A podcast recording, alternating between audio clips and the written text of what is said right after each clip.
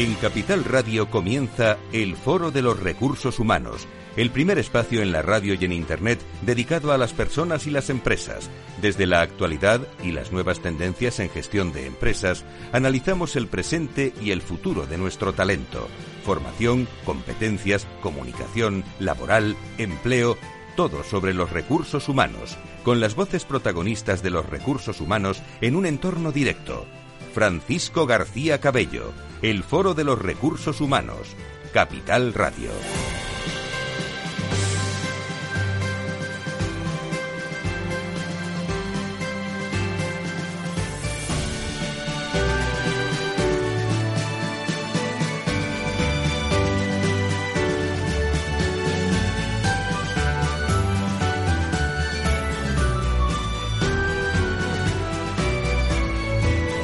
¿Qué tal? ¿Cómo están? Bienvenidos a una nueva edición del Foro de Recursos Humanos. Eh, les hablamos un eh, prácticamente primero de julio, eh, pero también he de, he de decir que que bueno, que todas estas personas que nos estén escuchando pues los primeros días de agosto también van a estar en sintonía con nosotros y les doy la bienvenida a todos los que nos escuchan en diferido en agosto, ¿eh? que, que, yo creo que es un mensaje muy, muy interesante para todos. Es decir, todos nuestros invitados van a sonar dos veces, hoy en directo y el, y el próximo primero de, el próximo primero, primero de agosto también. Eh, todos lo están pensando a lo largo de, de, toda, la, de toda la semana estamos muy en conexión ¿eh? con, eh, con, todas las redes sociales, eh, con todo el mundo de la tecnología, lo cual viene muy bien, pero acabo de estar, créanme, con personas expertas en estrés, en ansiedad, en resiliencia, y me han hablado del estrés tecnológico.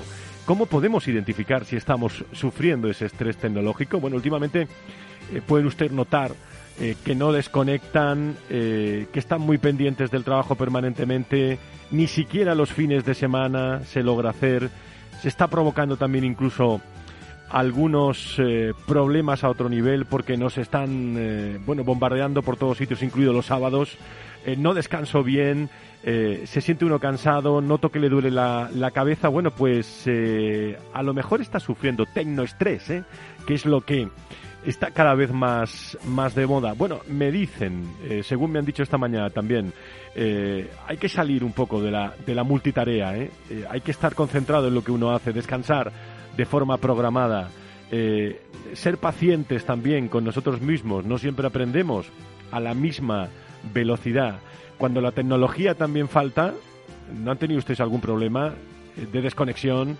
¿No les llega bien el Ting, el Zoom eh, o todas las conexiones. Bueno, paciencia, eh, que no se acaba el mundo. Eh. Aprender a desconectar cuando, cuando acaba la jornada, los fines de semana. De esto no hablábamos antes eh, de la pandemia y es buen mensaje de, de entrada en una, en una jornada en la que para muchos comienza nos pueden estar escuchando de, de, vacaciones, ¿no? Y seguro que están muy desconectados. El tecnoestrés, cuidado con, con ese tecnoestrés. Hoy está con nosotros la Fundación Más Humano. Enseguida con ellos.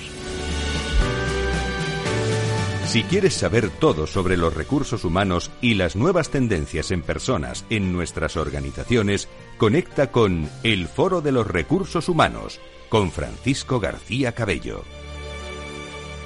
Y a las 12 y 8, eh, con esa bienvenida, hoy vamos a hablar sobre el pensamiento crítico y otras habilidades genuinamente humanas, como la creatividad, la innovación, el aprendizaje, qué interesante todo, resolución de problemas complejos, con tecnoestrés o sin tecnoestrés, pero bueno, será muy importante desarrollar y favorecer también a todos estos profesionales del futuro que están ahí. Incluso muchos de ustedes, eh, a través del reskilling, reconversión, eh, son profesionales también del, del futuro. Abrimos nuestra sección de todos los meses con la Fundación Más Humano. En Foro Recursos Humanos, la humanización como gran protagonista. Lo más humano de nuestras organizaciones. Un espacio al mes con la Fundación Más Humano. Las empresas y su dimensión más humana, sus personas como protagonistas. Fundación Más Humano su visión, las personas.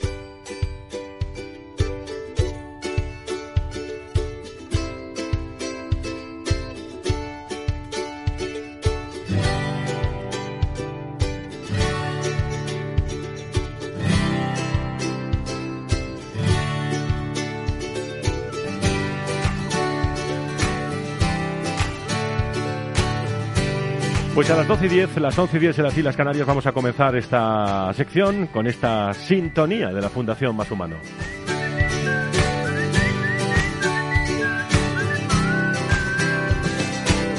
Y con Tomás Pereda, que nos acompaña hoy como su director de la Fundación Más Humano, People Strategy, este programa. Querido Tomás, ¿cómo estás? Buenos días, buenos días a todos. Digo, digo que lo hemos conseguido, lo habéis conseguido, que, que la sintonía sea pegadiza, ¿eh? Sí, hombre, de eso se trata. no lo digo, lo digo siempre, pero... Y optimista. pero- bueno, eh, hoy vamos a hablar de, mucho pensamiento crítico. Va a estar con nosotros Lucía Crespo de la Cruz, directora de programas de la Universidad Corporativa de Telefónica y profesora asociada del IE Business School. Va a estar también Fátima Álvarez, profesora de filosofía, gran experta y formadora sobre pensamiento crítico. Y hablaremos con un buen amigo, Francisco Jiménez eh, Plano, fundador de Augere y experto en gestión del cambio, gestión de personas y liderazgo. Bueno, un programa de esos eh, no, no digo yo que sea de verano, Tomás, pero de que se, se- se puede uno llevar reflexiones para el verano, ¿eh? No, no, por supuesto, por supuesto. Yo creo que eso, el verano es un buen, un buen momento para reflexionar. Bueno, pues vamos allá con algunas noticias que nos traemos eh, y nos traen los hombres y mujeres de la Fundación Más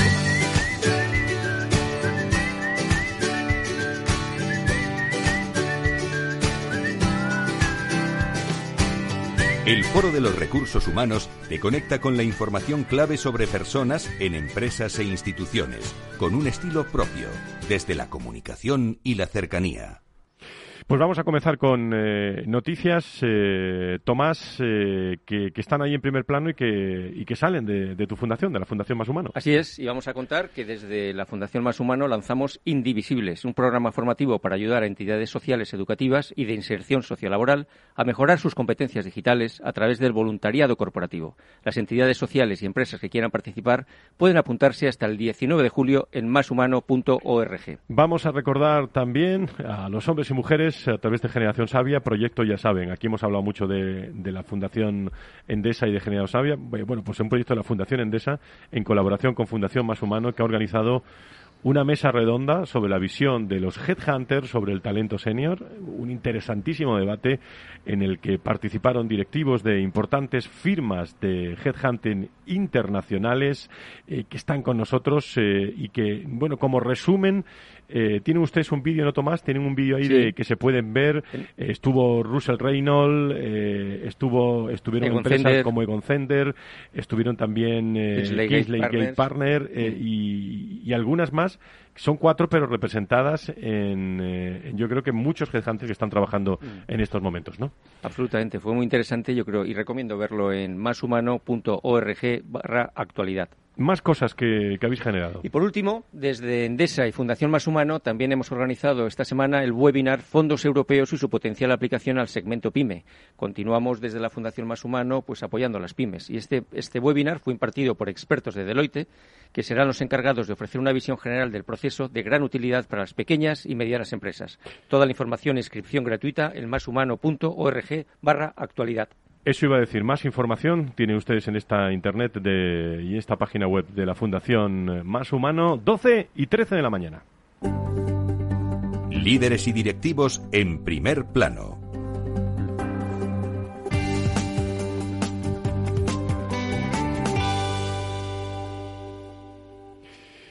Hablamos, eh, Tomás, del último informe del World Economic Forum, eh, The Future of the Job Report 2020, de octubre de 2020, que se sitúa, eh, eh, habla del critical thinking eh, y cómo el grupo skill más importante pues ha puesto en común muchísimas cosas interesantes. Mm. Cuéntanos.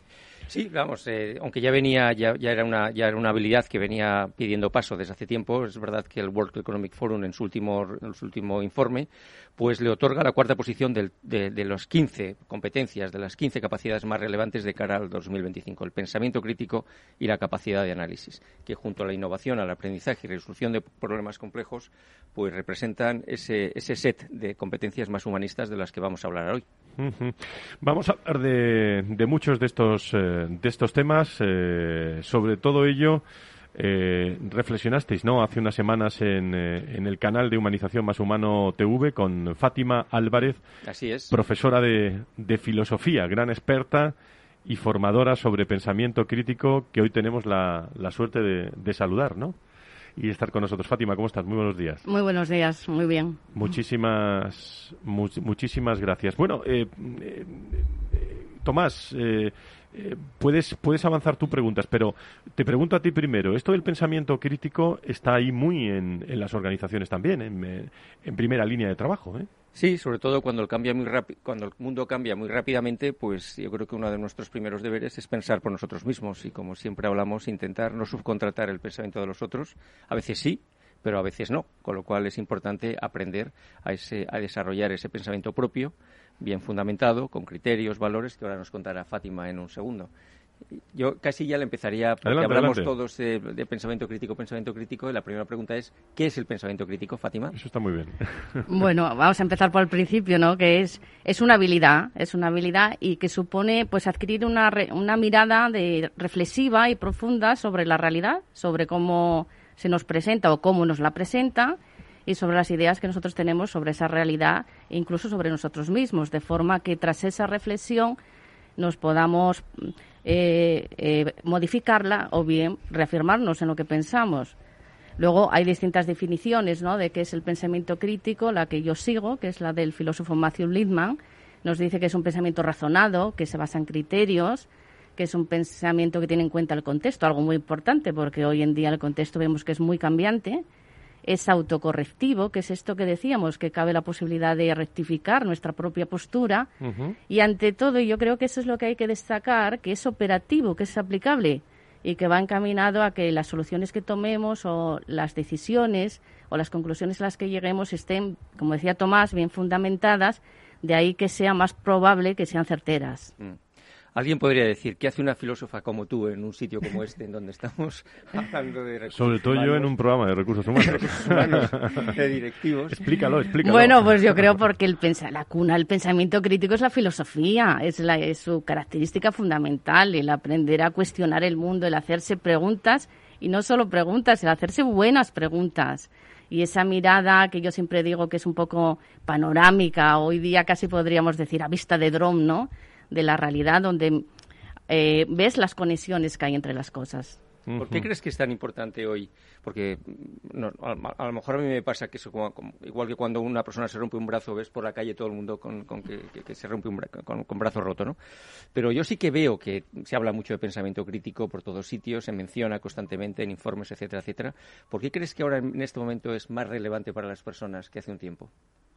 Bueno, por el contexto, lo que decíamos, porque es un contexto muy cambiante, de alguna manera todos, en mayor o menor medida, ¿no? Se nos resquebraja el suelo, ¿no? Sobre el que pisamos, porque hay todo el cambio que supone ya, y ya suponía de antes, el desarrollo tecnológico, se suma a esa incertidumbre la pandemia, hay un exceso de información en el que no sabemos movernos para distinguir lo que es, mm, bueno, que puedes eh, fiarte de ello y de lo que no. entonces todo eso hace que te cava, bueno, tienes dos opciones, ¿no? O decides usar la cabeza que tienes encima de los hombros y pensar por ti mismo ¿eh? y buscar tu sitio en el mundo e intentar entender la realidad, o cedes esa tutela a otro de forma que es o piensas o te piensan. Límites. Sí, las personas, eh, y yo diría que con la evolución, las empresas, todos tienen sus miedos, ¿eh? eh y más ahora después de, iba a decir después, bueno, en la pandemia, que es lo que, lo que estamos. Pero, ¿crees que hay miedos, eh, reticencias también para potenciar esta habilidad? Esto, muy, esto sí que es muy de recursos humanos, Fátima. Bueno, pues claramente hay miedos, claro que sí que hay miedos. El miedo es una emoción que tiene su función, ¿no? Cuando de, de supervivencia ante una amenaza que es objetiva. El problema es que en el caso del pensamiento crítico y por desconocimiento, se considera una falsa amenaza. Y yo casi ya me planteo si el problema está en el propio nombre, porque al decir crítico la gente lo tiende a asociar a una actitud negativa de criticar. Y tú te imaginas eh, a un equipo de personas criticándolo todo. Sí, yo recuerdo ahora el, hay una viñeta que hemos hablado de una famosa de Quino, ¿no? Donde un señor grande le pregunta a un señor pequeño, ¿y usted tiene ideas propias? Y dice el señor pequeño, no, no, no, yo alquilo. Entonces, por el, por el miedo, ¿no? Vamos, que aquí se viene a trabajar y no a pensar, ¿no? ¿Por qué crees que eh, dentro del mundo de las organizaciones, del mundo de la empresa, el pensamiento crítico cada vez va a ser también más importante? Ya no solamente a nivel personal, sino como los directivos, los profesionales, cualquier persona que trabaja en una organización. ¿Cuál es tu visión? Pues porque el mundo cambia, estamos en un cambio de era, se habla incluso de un segundo renacimiento te puedes quedar en la reticencia y enganchado al antiguo o intentar contribuir y formar parte de esa realidad, porque no solo somos espectadores, somos agentes, ¿no? Mm. Y entonces, pues ahí necesitarás personas con autonomía y de ahí que crítico vaya relacionado con criterio, mm. con capacidad de análisis y de discernimiento. Y entonces se necesitarán profesionales que tengan esa autonomía, que no necesiten estar permanentemente tutelados y, serán los que demandan las organizaciones porque los tiempos lo exigen. ¿Y los robots qué saben de esto?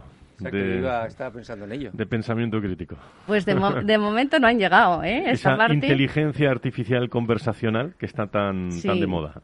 sí, sí, pero bueno, yo creo que el pensamiento crítico de momento se mantiene en esto que Tomás llama las habilidades genuinamente humanas, ¿eh? y, hace referencia a, la más característica y la más distintiva de todo ser humano, que es la capacidad de pensar. Y los tiempos eh, son tiempos muy, bueno, nuevos, no difíciles, nuevos, y hay muchos desafíos en el plano de la inteligencia artificial, todo el problema ético que plantea, eh, los nuevos modelos de trabajo, el tema del cambio climático. Es decir, se necesitan muchas cabezas que piensen. No hay que tener miedo a la gente que, que la gente piense porque se necesita mucha gente pensando.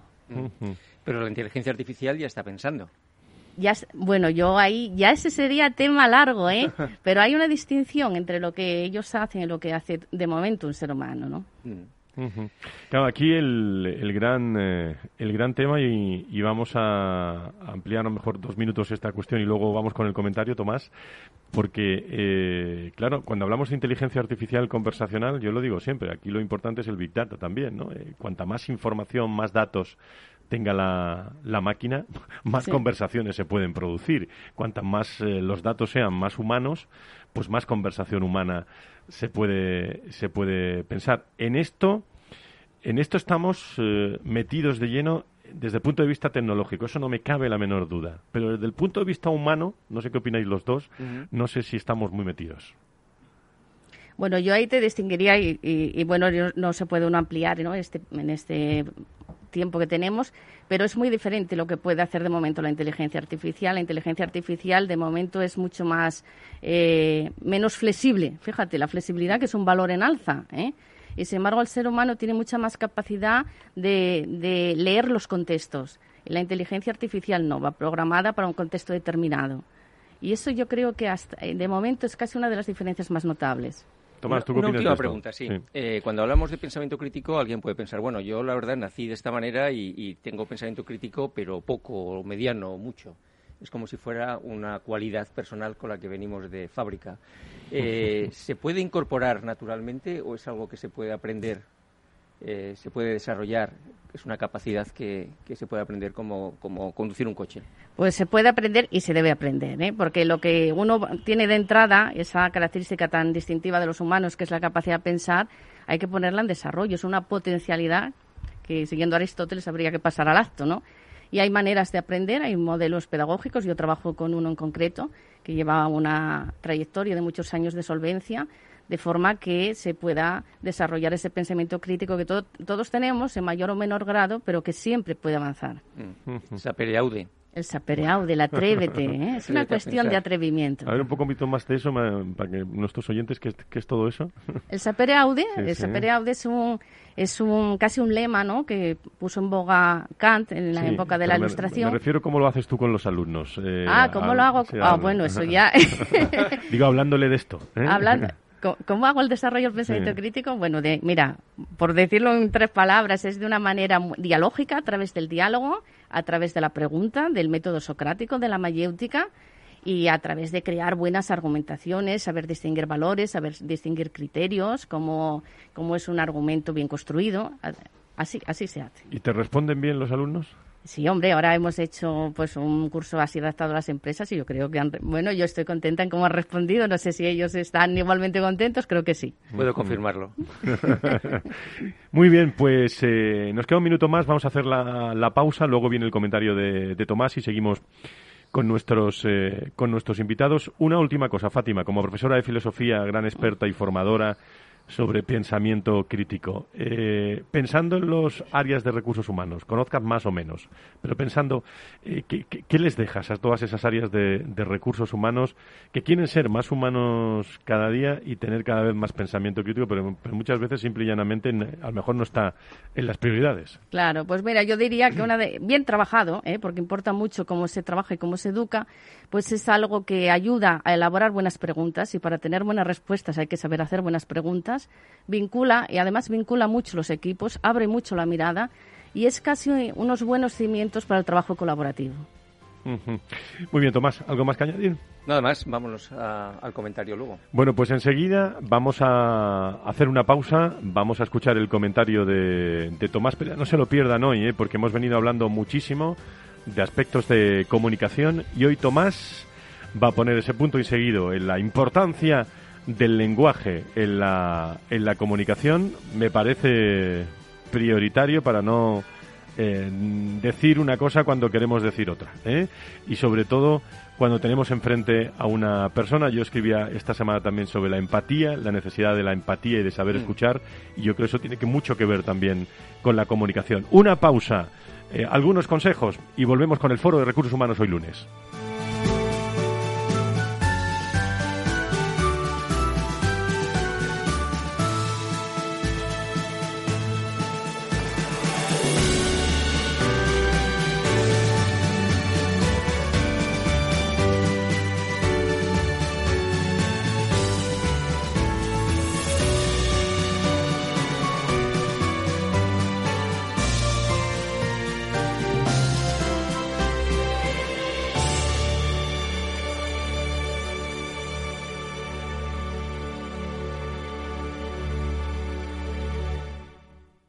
Hay ocasiones en las que más es menos, y eso es bueno. Cuanta más gente está de vacaciones, menos tarda en aparcar.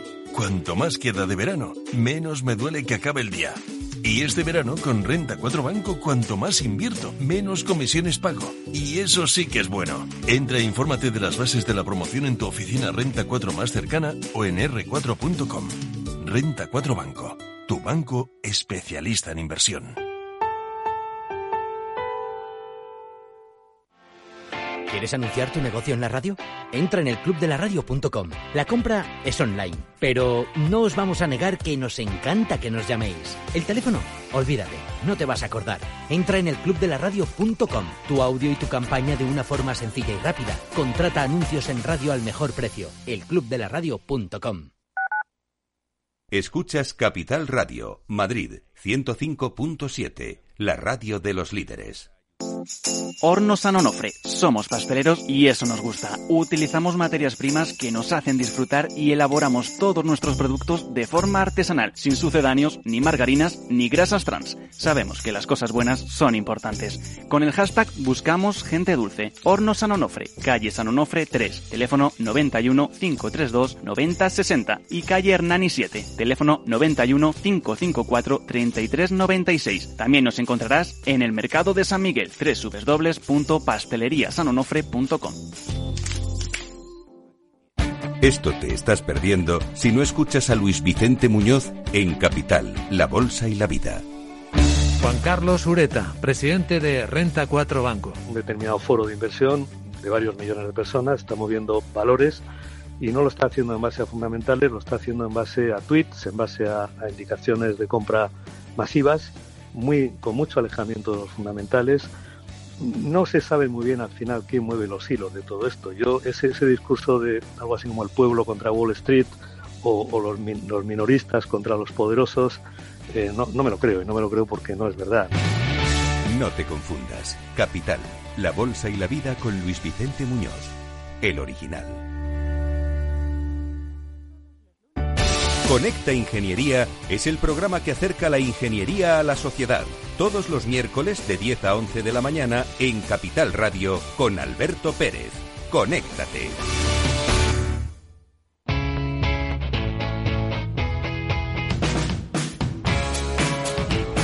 La economía despierta. Capital Radio.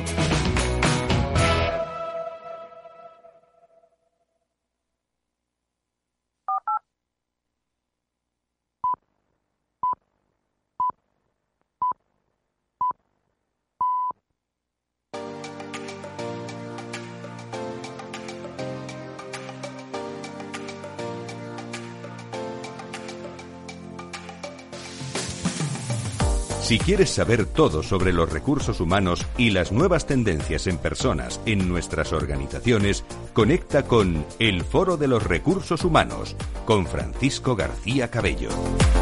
Son las doce y media, las once y media en las Islas Canarias. Oye, si está descansando me alegro mucho, ¿eh? Felices vacaciones. O si está a punto de hacerlo, mejor que mejor, ¿eh? Hay que descansar eh, también. Lo, humano genera eh, mucha tensión y tenemos que relajarnos también en este tiempo.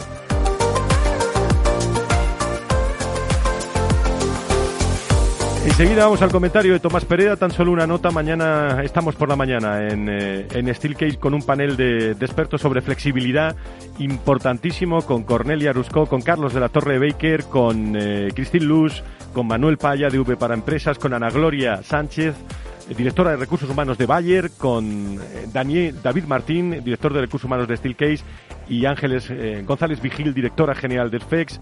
Vamos a intentar si nos, a ver si nos podemos adelantar a lo que va a pasar en septiembre para hablar de flexibilidad, para hablar de normativas, porque no siempre se puede hacer lo que uno quiere, ¿eh? en, cuando estamos hablando de una multinacional en distintos países, hablando de flexibilidad eh, en el entorno de lo global. Bueno, pero eso será mañana. Ahora a las 12.31, las 11.31, nos vamos al comentario con la voz y la firma de Tomás Pereda.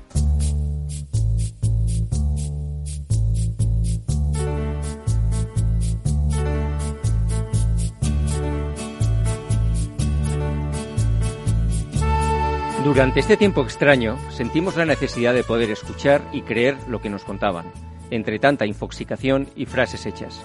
Por suerte, nuestras mentes cuentan con sensores que en situaciones de alerta nos permiten distinguir lo auténtico de lo impostado, lo genuino de lo que no lo es.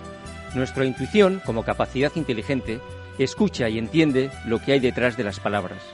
A lo largo de estos meses, sabemos bien quiénes han sido los ganadores y los perdedores en la comunicación. Sabemos a quienes creímos y nos hicieron sentir bien, quedando grabado la parte más emocional de nuestra memoria, en contraste con quienes no dieron la talla desde sus eufemismos y palabras huecas. Acabamos de presentar los resultados de un sondeo sobre comunicación interna y re-engagement del empleado llevado a cabo por la firma CREAP España y la Fundación Más Humano.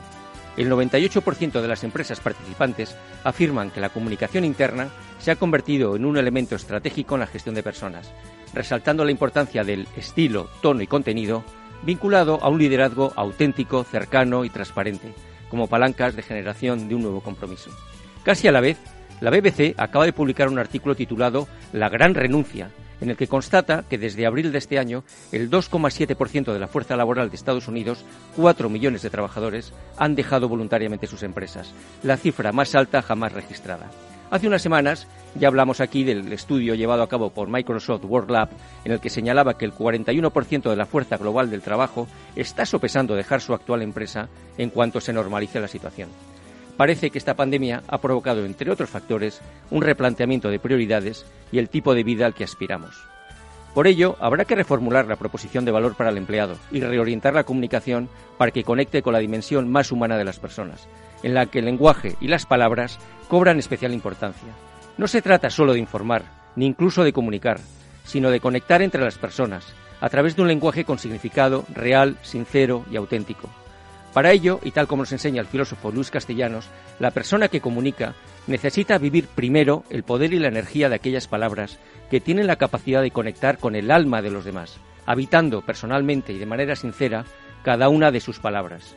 Palabras habitadas, que según Castellano poseen cinco características. Dejan legado, impronta en la mente de las personas, son dignas de confianza, son éticas y hacen que confíen en nosotros, nos cuidan, tanto física como mentalmente, son sinceras, nos hacen sentir, auténticos y, por último, crean vínculos y relaciones duraderas al interesarnos por los demás. Si tal como nos enseñaba también el Premio Nobel de Economía Daniel Kahneman, hay palabras que nos predisponen inconscientemente en nuestros pensamientos, sentimientos y comportamientos, la elección de cada palabra y la gestión del lenguaje se convierte en una palanca de creación o destrucción. Toca finalizar, y nosotros, los de entonces, seguimos siendo los mismos, porque sabemos que, como decía el poeta Blas de Otero, nos quedará siempre la palabra.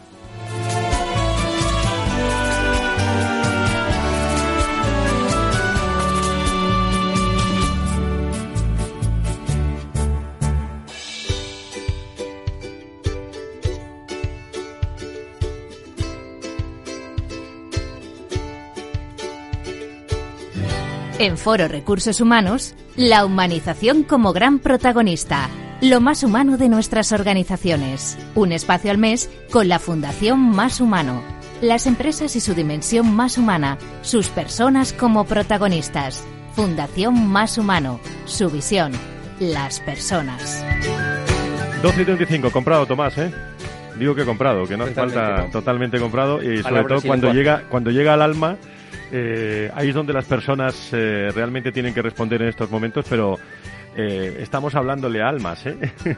no solo a personas, ¿no? Y, y, a empleados, ¿no? Y eso es muy importante conocerlo eh, sin abandonar, claro, en la comunicación la, la cultura hmm. de la propia organización. Te puede gustar la, la comunicación de una empresa o no. Hmm. Por, eso a lo mejor se van muchos de, de, organizaciones. Pero si, te, si estás a gusto donde estás, es el momento de comunicar. ¿eh? Eh, yo estoy convencido de, de, todo lo que va a generar la comunicación interna, sobre todo. Sobre todo con autenticidad, que es lo que al final está marcando la diferencia. ¿no? Seguimos abordando el interesantísimo tema del pensamiento crítico y esas otras habilidades más exclusivas del, del ser humano con como, son la, bueno, la innovación, la creatividad que tanto nos oyen hablar, la resiliencia, qué interesante, eh, que nos diferencian, diría yo claramente, de los robots, como hemos hablado, y parece que serán claves en las profesiones del, del futuro.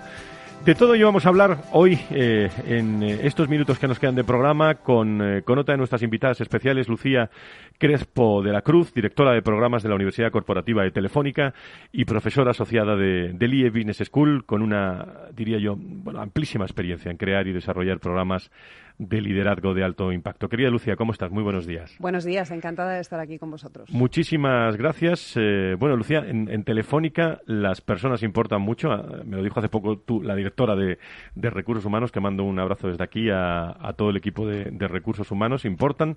Por eso formáis parte también de la red de, empresas más humano y lo demostráis a diario con bueno, yo diría con, con pasos, ¿no? Con, eh, con hechos, ¿no? Porque forma parte de la, de esa visión y su rayo de hacer nuestro mundo más humano conectando la vida de, de las personas, ¿no?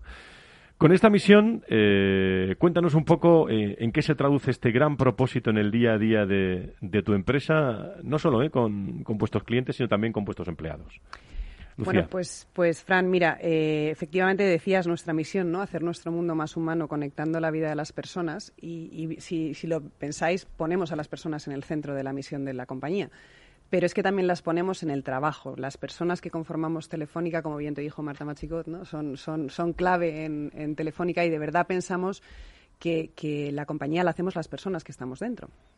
y, y tenemos muy claro que, nos importa especialmente el desarrollo y el crecimiento de estas personas. Y, tenemos muy, muy claro y muy grabado que si las personas que formamos la compañía crecemos, la compañía crece. Y por eso trabajamos con todo esto que estamos un poco hablando aquí, aquí hoy, ¿no? Y, de verdad pensamos que, que cada empleado de la compañía puede y debe alcanzar su mejor versión cuando viene a trabajar. ¿no? Entonces, eh, eso es, ese, es, ese, es, el propósito con el que hacemos las cosas eh, en el área de personas de la compañía y particularmente, en mi caso, en la universidad corporativa.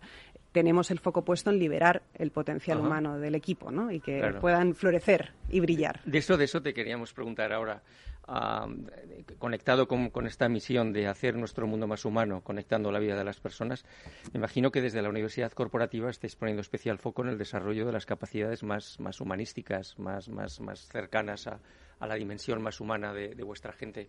Cuéntanos un poco qué estáis haciendo sobre estas. Eh, antes, antes diríamos soft skills. Nosotros hemos reivindicado competencias esenciales. Efectivamente. Son las más esenciales eh, cuéntanos un poco qué estáis haciendo. Bueno, que no puedo estar más de acuerdo, Tomás, con esa idea de las habilidades esenciales. ¿eh? las consideramos clave y además, pues, pues tenemos la suerte de que la compañía nos acompaña en ese sentido, ¿no? Y cada vez que proponemos aventuras en esta dirección nos, nos apoyan, lo cual está muy bien. Pues efectivamente, la Universidad Corporativa históricamente había trabajado en habilidades de liderazgo, ¿no? Y liderazgo entendido pues como contexto, análisis de contexto, como bien decía también Fátima, y, toma de decisiones al respecto, y muy centrado también en el autoliderazgo y, a partir de ahí, desarrollando tu autoliderazgo, poder, poder liderar equipos y decisiones. Y trabajábamos históricamente con directivos, pero como venimos hablando, hay nuevos dilemas, nuevas circunstancias, cambia el terreno de juego y, bueno, pues sí que es verdad que nos dimos cuenta de que, de que teníamos que enfocarnos claramente en esas habilidades esenciales y dejar un poco de lado otros contenidos que también trabajábamos históricamente, más, más de negocio en un momento dado o más de gestión. Y hemos puesto el foco absoluto en esas habilidades humanas. Cuanto más tecnología, cuanto más tensión, cuanto más nuevos dilemas, más importantes son todas estas habilidades de pues la, la, capacidad de descubrir, de tener una mente curiosa, de pensar más mm. allá, de, empatizar con la gente que te rodea, de escuchar, que lo habéis comentado en diferentes momentos, ¿no? de generar confianza. Mm. Entonces estamos construyendo todo el portfolio de actividades en torno a esas habilidades humanas, porque consideramos que todo empleado de la compañía, con independencia de donde esté, qué puesto ocupe, tiene que tener la posibilidad, e incluso os diría, el derecho a crecer en esas habilidades esenciales. Mucho reskilling, ¿no? También. Pues, sí, sí, efectivamente. O sea, es cierto que pensamos, bueno, y sabemos que en las circunstancias cambiantes de negocio el reskilling es clave, ¿no? Hay que, hay que trabajar el reciclaje de habilidades pero nosotros lo hacemos desde esa idea del matrimonio perfecto entre la lógica y la emoción, que me gusta a mí decir, ¿no? El, reskilling técnico está muy acoplado al puesto y, se trabaja en, la unidad en la que trabajas, de alguna manera. Está muy aplicado a la función que desempeñas. Sin embargo, el reskilling humano es independiente de donde estés. Y, y, por eso lo podemos trabajar con toda la compañía y además pensamos que es importante empezar por ahí, para abonar el terreno para el reskilling más táctico funcional, para despertar la curiosidad, las ganas de aprender el que te apetezca continuar aprendiendo. Y eso son habilidades blandas, esenciales. Esenciales. Esenciales, no tanto técnicas. hablábamos el otro día que, nos llamó la atención que además habéis abierto todos estos programas durante, cuéntanos, durante estos meses a, a, todo el mundo de Telefónica, no solamente a directivos, y además a los familiares, en, algunos casos también de las personas que trabajáis en Telefónica. La verdad es que ha sido una aventura maravillosa que además nos ha descubierto oportunidades con las que no contábamos. Empezó, o sea, como os contaba, la Universidad Corporativa de Origen trabajaba con la capa directiva, con la capa senior de la compañía. Pero cuando empezó el confinamiento, cuando nos llegó el, tsunami del COVID, eh, que reconozco que nos quedamos un poco parados, porque nosotros nos dedicábamos a hacer todo en experiencia presencial.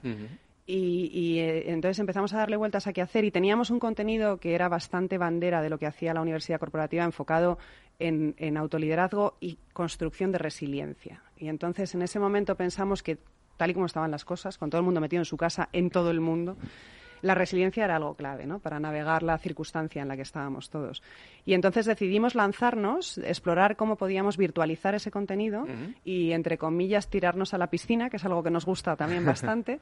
y abrimos el contenido a toda la compañía porque no nos parecía, si queréis, no nos parecía adecuado ofrecerlo solo a la capa mm. líder. Y entonces lo abrimos a la compañía completa, en, formato el que quiera que se apunte, y a sus familiares que estaban con ellos en casa, porque la virtualidad perdón, lo permite. E, perdón que te interrumpa, y en ese momento, porque es muy interesante la relación que voy a decir, se convirtió Telefónica en una empresa resiliente, porque no solo son las personas, sino que hay, hay, que dar el paso para que las empresas sean resilientes, ¿no? No sé si estás de acuerdo. Absolutamente de acuerdo. Si el empleado se hace resiliente, la compañía se hace resiliente. No siempre ocurre. Pero, pero estás más cerca si lo trabajas con cada uno, ¿no? Y, y, os puedo decir que fue un exitazo. En, cosa de, pues desde finales de abril hasta primeros de julio pasaron más de 15.000 personas entre empleados y familiares, Por, el, por el itinerario de resiliencia que construimos, con muchísimo éxito además. Y fíjate, pues cuando te lanzas descubres oportunidades y nos dimos cuenta de que podíamos tener impacto en ese formato virtual y podíamos democratizar los contenidos de la universidad corporativa y llevarlos a toda la compañía. Y en eso es en lo que estamos trabajando desde hace meses, en abrirlo. Fantástica experiencia. Lo, he hablado con, eh, eh, con vuestro equipo también de recursos humanos y con Raquel Fernández, que estuvo como directora de personas de Telefónica España en el encuentro anual del, del foro y, os dimos una distinción este año. Pero, mm, eh, ¿Cómo estáis? Es decir, en, en Telefónica con una visión eh, en el próximo cuatrimestre. Se está hablando mucho ¿eh? de, que vamos a arrancar en, septiembre, arrancar muy fuerte, eh, si vamos a estar tres días. Creo que eso lo tenéis más o menos ya ordenado, ¿no? Hmm. Bueno, dentro de lo que se puede, hacías un comentario hace un momento de no todo es posible dentro de la flexibilidad, ¿no? Eso es. y, en compañías tan complejas y tan grandes como es Telefónica, pues hay un montón de cosas, un montón de ingredientes a tener en cuenta, pero sí que está bastante armado y, bueno, pues vamos a un modelo flexible, efectivamente, ¿no? En el que va a haber mezcla de de presencia y, en la oficina y mezcla de trabajo desde casa. Y el ánimo clarísimo es conseguir la mejor receta o sea, quedarnos, estamos, vemos claramente una oportunidad de quedarte con lo mejor de los dos mundos. Estamos un poco como en un punto de inflexión. Claro. Va a ser un septiembre muy banco de pruebas también, ¿eh? me dicen en muchas eh, en muchas empresas. ¿eh? Hay mucho piloto que se va a poner en marcha a partir. Yo creo que el último cuatrimestre va, va a dar lugar a pilotos y pruebas para establecerse o si quieres asentarse a partir de enero. Pero el ánimo es claramente quedarse con lo mejor de los dos mundos, porque tenemos la oportunidad de sacar lo mejor de los dos mundos. La moda de este otoño será lo híbrido, es bello. Sí, efectivamente. Pero bueno, es importante, no olvidemos que, que, necesitamos recuperar presencia, porque hay un montón de, temas muy asociados a la creatividad, a la mm. resolución rápida de problemas, a la conexión que hablabas tú, Tomás, en tu comentario, la conexión emocional, que es tan fundamental para que las cosas sucedan. Y eso sucede en persona. Sí. Entonces hay que saber combinar, hay que llevar a un equilibrio. El mestizaje. Exacto, me, encanta, el mestizaje, efectivamente, el mestizaje. Bueno, eh, Fátima, si quieres decir algo de... no, yo estoy escuchando con mucha atención y, bueno, yo apuesto evidentemente, como Lucía, por esas habilidades esenciales que remiten a la esencia de lo que somos, ¿eh? Absolutamente. Y que hemos tenido aparcadas mucho tiempo, ¿no? Ensoñados por otras cosas que son las tecnológicas y ahora de repente nos damos cuenta que que hay que ir a por ellas, que son fundamentales. ¿Me dejáis que rice el rizo en la tertulia? Porque tengo en línea a Francisco Jiménez Plano, que es fundador de Uyere, eh, experto en gestión del cambio, gestión de personas y liderado, y si me permiten, amigo mío también. ¿eh? eh querido Paco, ¿cómo estás? Muy buenos días, bienvenido. Pues eh, muy buenos días, amigo y vecino. Eso es, eso es, eso lo acabo de decir hace un rato. ¿eh? eso no estaba preparado. Lo ha hecho lo ha hecho constar. Nos lo ha contado. bueno, ¿qué tal estás, Paco? ¿Todo bien? Todo bien, afortunadamente todo bien. Eh, ¿Qué, interrelaciones crees tú o observas como experto entre, entre el pensamiento crítico que conoces muy bien y los procesos de transformación en las organizaciones que se están produciendo? A ver, pienso que es, que es fundamental que en las organizaciones las personas eh, desarrollen ese, esa forma de aproximarse, ese pensamiento crítico, ¿no? Porque implica, por un lado, y seguro que Fátima ha hablado de ello, poner criterio, aplicar valores, eh, llevar a la práctica eh, incluye autocrítica, incluye emitir juicios y eso es fundamental para, para avanzar en, en, cualquier ámbito. Yo creo que está además muy relacionado con los datos que, que ha comentado en su comentario el propio Tomás y para eso yo creo que es fundamental crear un espacio, un espacio que permita el clima adecuado para que se dé eh, realmente la aportación de valor y el despliegue del, de ese pensamiento crítico en todos los procesos dentro de una organización, en la toma de decisiones para que la aportación de valor de las personas sea real. Y a mí hay un aspecto que me parece esencial ligado a esto y que trabajamos muchísimo cuando facilitamos procesos de transformación en las organizaciones, que es crear un espacio seguro y valiente para que eso se produzca. Mm. Eh, hola Francisco, soy Tomás, ¿cómo estás? Encantado de, volver a conversar contigo. Y mm, conozco que acabas de lanzar un libro que se llama titulado Transformación, que además incluso se presentará en septiembre, en donde haces mención al concepto de democracia profunda de Arnold Meindel sobre la necesidad de escuchar todas las voces del sistema, eh, con lo cual, como tú ahora mismo ah, comentabas, para escuchar tienes que crear ese espacio eh, seguro, valiente, en donde las personas se puedan expresar con libertad. Desde tu punto de vista, ¿qué culturas propician este tipo de este tipo de, no digo ya de pensamiento crítico, fomentan el pensamiento crítico y cuáles aquellas es difícil que, lo puedan liberar? Bueno, fundamentalmente culturas humanistas. Eh, sabemos eh, que muchas veces escuchamos mucho lo de estamos centrados en las personas, mm. fomentamos el valor de las personas y, luego eh, hemos de tener claro desde esa autenticidad que tú manifestabas que todo ha de verse en la práctica reflejado y de forma coherente en todo lo que son procesos internos. Pues las culturas humanistas van a fomentar más esto que cualquier otra cultura eh, donde se fomente pues, eh, la no sé, modelos más autoritarios que seguramente están eh, más obsoletos y que pertenecen a otra época. Yo siempre digo que una organización es el reflejo de la sociedad en la que vive, ¿no? Y venimos de modelos más autocráticos en el pasado, que son fruto del contexto en el que eh, se educó la generación que, que, nos precede y que hemos ido hemos sido amamantados en esa cultura y la sociedad ha ido evolucionando y las eh, organizaciones tienen que evolucionar de la misma manera, ¿no? Por tanto, si hoy pedimos como sociedad más participación, más igualdad, más equilibrio entre la vida personal y profesional, más reconocimiento, etcétera, etcétera, todo eso se tiene que ver en la organización también. Claro, estábamos hablando de cultura y antes hablaba Fátima que el pensamiento crítico de algún, se, se, integra desde, criterios, de valores, metas.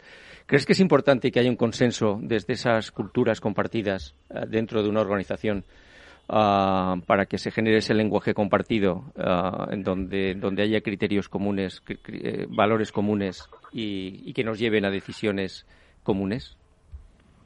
Me parece fundamental. Eh, y hemos hablado y hemos oído hablar también mucho sobre la importancia de los valores en las organizaciones, pero es que tiene mucha razón de ser, porque eh, tener unos valores consensuados, compartidos, nos va a permitir tener un marco de referencia para poder aplicar criterios de decisión porque si cambiamos los criterios van a cambiar las decisiones y por tanto en la medida en que tengamos valores compartidos y criterios de decisión consensuados vamos a poder eh, crear esa cultura mucho más abierta que permita que las personas al nivel en el que estén y tomando las decisiones que les corresponda de acuerdo con ese ámbito de responsabilidad puedan actuar sin la necesidad de supervisión, sin tener que mirar hacia arriba, tener que esperar instrucciones y con la libertad de saber que este es otro aspecto importante, que tienen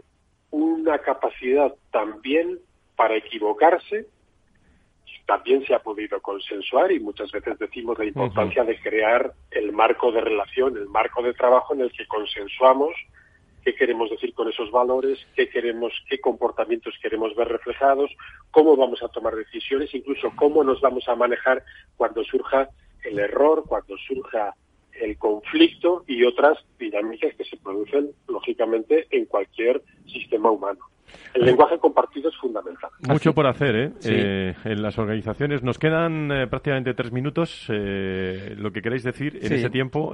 Lucía, tenemos aquí, como sabes, Francisco, a Lucía Crespo y a Fátima Álvarez. Si queréis comentarle a, a Francisco, preguntarle.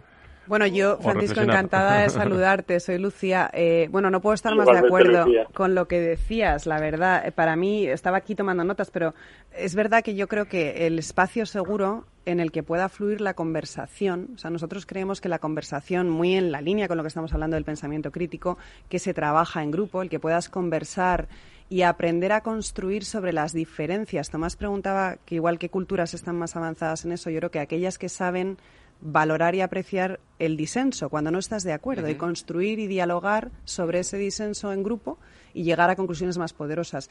Y eso es algo que nosotros trabajamos de forma indirecta en todo lo que hacemos. en ese portfolio de cosas metemos esa conversación siempre porque creemos que es donde está la oportunidad, claramente. Bueno, yo reafirmo, afirmo, reafirmo y confirmo, ¿no? Todo lo que dice Lucía y es cierto, ¿no? Hay que crear espacios de confianza donde la gente se pueda expresar en libertad y donde las diferencias se entiendan como enriquecedoras. Exacto. Que es la manera de sumar. Bueno, pues nos vamos quedando sin tiempo. Fátima, muchísimas gracias por, eh, estar con nosotros. Un abrazo a Valencia. Estuvimos hace una semana allí, se está espectacular allí en tu tierra. gracias. Eh, eh, Paco, ¿algo más que añadir? No, solamente en, relación con eso, los modelos de gobernanza más avanzados precisamente evolucionan en esa dirección, en crear espacios de diálogo, donde a veces las decisiones no se toman por consenso, hay modelos sociocráticos que las toma por consentimiento, ¿no? Es decir, no estoy de acuerdo, pero consiento que esto puede ir adelante. O sea que creo que ese diálogo es clave. Muy bien, querido amigo, muchísimas gracias. Nos, nos veremos, ¿eh? Un abrazo, ¿eh? Hasta luego. Claro que sí. Espero que dentro de poco que vaya muy bien. Venga, un abrazo. Gracias eh, a nuestro a nuestro invitado de, de hoy en el, en el programa también Hilo Directo Conexión. Con los profesionales eh, que saben de, de, todas estas que saben de todas estas cosas. Francisco Jiménez Plano. Bueno, pues eh, Lucía, muchísimas gracias por estar con nosotros. Saludamos a todos los hombres y mujeres de Telefónica y sobre todo de, de vuestra universidad corporativa que algún día nos la enseñas, digo, sobre, sobre el terreno y sobre la marcha. Eh, porque es muy interesante todas las cosas que, que hacéis. Un abrazo y buen verano, ¿eh? Muchas gracias igualmente. Muchísimas gracias. Hay muchas personas, sabes Tomás, que nos están escuchando ya eh, tranquilamente en agosto incluso. ¿eh? Incluso desde la playa. Desde la, bueno, no lo sé, ¿eh? no lo sé, pero yo tengo anécdotas de gente que nos ha escuchado desde la playa, pero no vamos a presumir aquí ahora un poquito al final del programa, pero hay gente que nos ha escuchado paseando por la playa. ¿eh?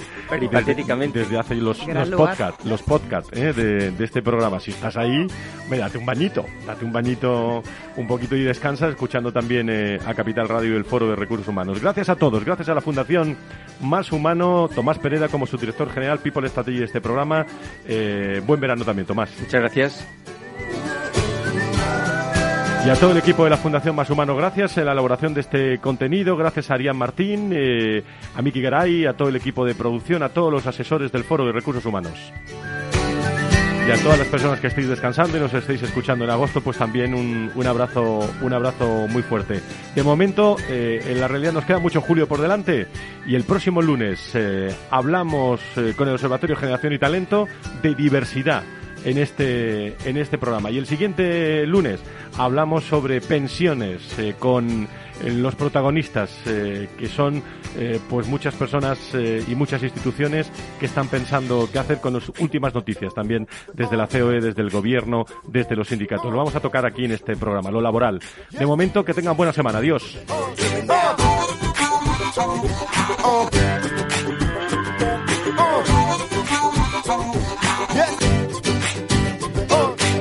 El Foro de los Recursos Humanos te conecta con la información clave sobre personas en empresas e instituciones, con un estilo propio, desde la comunicación y la cercanía.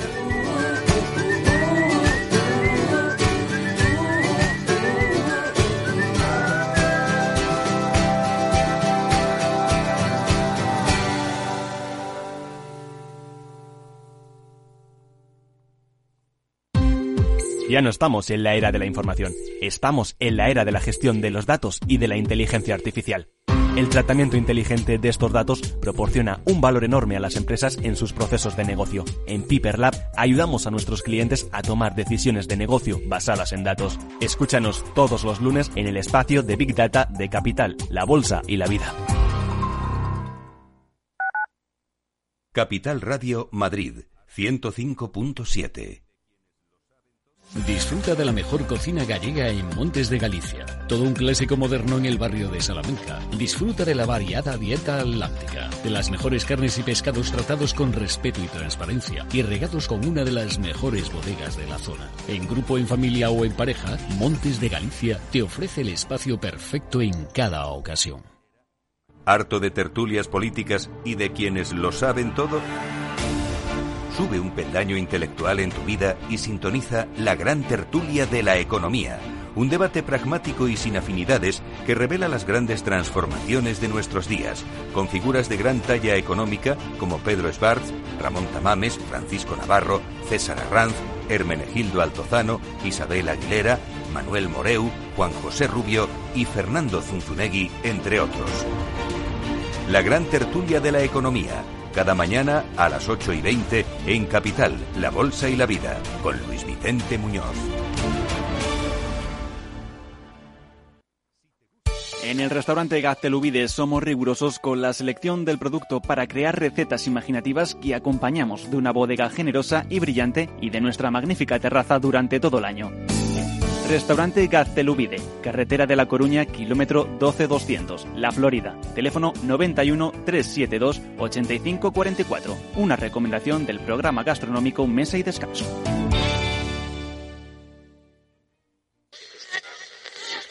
¿Los traders son elementos peligrosos? Operación Trader. ¿Te atreverías?